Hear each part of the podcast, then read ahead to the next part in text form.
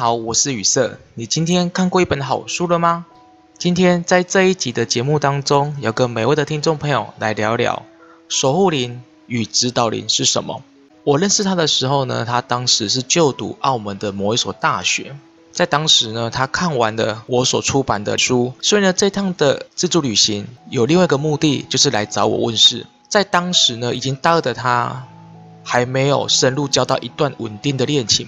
严格来说，她是从来没有交过男朋友。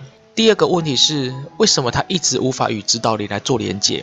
她曾经呢看过一本教导如何连接指导灵的书，她按图索骥，但是呢依然的不得其路。她不知道为什么。我对眼前这位女孩子的第一个印象是她很大方又可爱，而且非常的漂亮。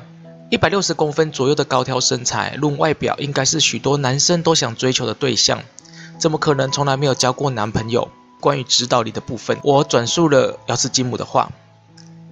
母娘是这么说的：一般人的认知是每一个人都应该有指导灵，在你们人类当中，也有许多人在教导如何的通灵、接主神、接指导灵。这类的书非常的多，但是事实上并不是你所想象中的是这个样子。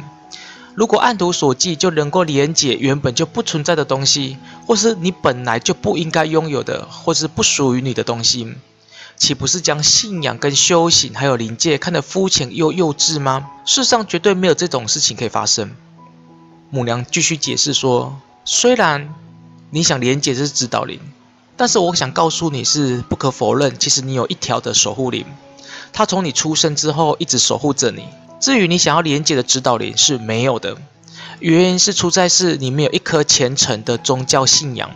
你对宗教信仰呢是好奇，但是却没有虔诚心，这不能够怪你。这是现今世代呢一般人呢与常人常有的心态，他们只想要获得高灵的保护，或者是得到这些仙佛无形的力量。但却不用心下苦心的去实修跟苦修，还有去思考以及学习这些仙佛的精神。母娘她所说的呢，其实就代表是一般人的通病，以为你只要看看书就可以连接你的指导灵，或者是你可以召唤你的守护灵来。所以母娘在这段话当中已经说得很清楚了，事实上并不是如此。她问我她的守护灵是谁，母娘是这么说的：她的守护灵是某一世的丈夫。在今世，他一直守护着他。我反问了母娘：“如果是这样子讲，怎么能够让他幸福呢？是否可以讲一些在这辈子可以印证的话？”乌吉奥斯金母她轻轻地说：“她没有宗教信仰，但是之前她出过很多次的车祸，但是都平安无事，毫发无伤。如果不是守护灵的保护，是什么？”我把母娘这段灵讯我告诉了她。他非常的吃惊的告诉我说：“你怎么知道我发生过车祸？”他小时候确实发生过好几次的车祸，但是都平安无事。原来都是那条守护灵在守护着他。在两年前呢，他又发生了两次大车祸。有一次呢，因对方开车违规紧急刹车，因为他在背后来不及刹车，狠狠的从后面撞了上去。对方车子后面的保险杆被他的机车撞到成一个大凹洞。而他的机车的龙头跟前轮全部都毁掉了，在当时啊，他是硬生生的卡在车后面动也不动。依照这种常理来说，这种这么大的一个冲击力，机车应该会往前翻，而且飞出去。奇妙的是，他的机车全毁，但是他却平安无事，全身一点擦伤都没有。这件事情呢，让他印象非常深刻，至今呢还想不出来为什么会是如此。而且他告诉我说，这种情况发生已经不是他人生头一遭了。他接着又在问一个问题：那么在前世，他又是一个怎么样的一个角色呢？母娘是这么说的：你的前世呢是一个富家的子弟，而且呢时间呢就距离现在不远的时候，在那一世呢天性是随性的，但是对于情感一事呢是比较漫不经心，对女性也比较不懂得尊重，但并非轻浮。以及随便，只是当时的年代呢，男尊女卑，自然而然呢就不会去考虑到女性的立场跟想法。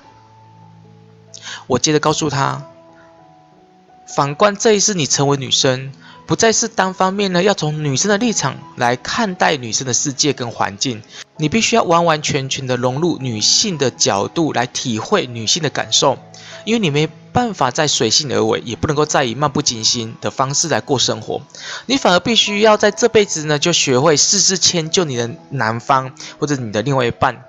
出社会之后呢，在男尊女卑的东方世界当中，你必须要屈就自己的想法。想不到我把这个话说完的时候呢，他就说他从小呢就觉得自己应该是男儿身，身边有许多的女性朋友呢，常常不自觉就依赖他。从小呢，他就一直觉得他生错了性别，他才会成为女生。在国二的时候呢，他不得不接受以及学习当一名的女生，在言行举止上面呢，应该有的态度。非常有趣的是，这个女孩子呢，其实到现在呢，已经过了这么多年了，我们还认识。她也从澳门呢飞来台湾参加过一些课程，而且，她还继续看我的书。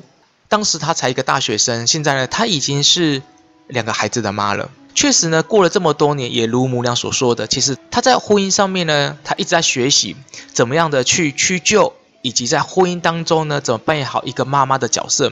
因为他觉得他自己人生不应该如此，但是呢，他身为一个妈妈或者是一个太太的角色，他必须要迁就孩子、家庭、婚姻。想不到这么多年过去了，母娘当时所说的前世所发生的故事，到现在依然在发生。今天她所问的守护灵情感问题，我全部都串在一起了，我就将无极瑶池金母所说的一切的故事，我把它串联起来了。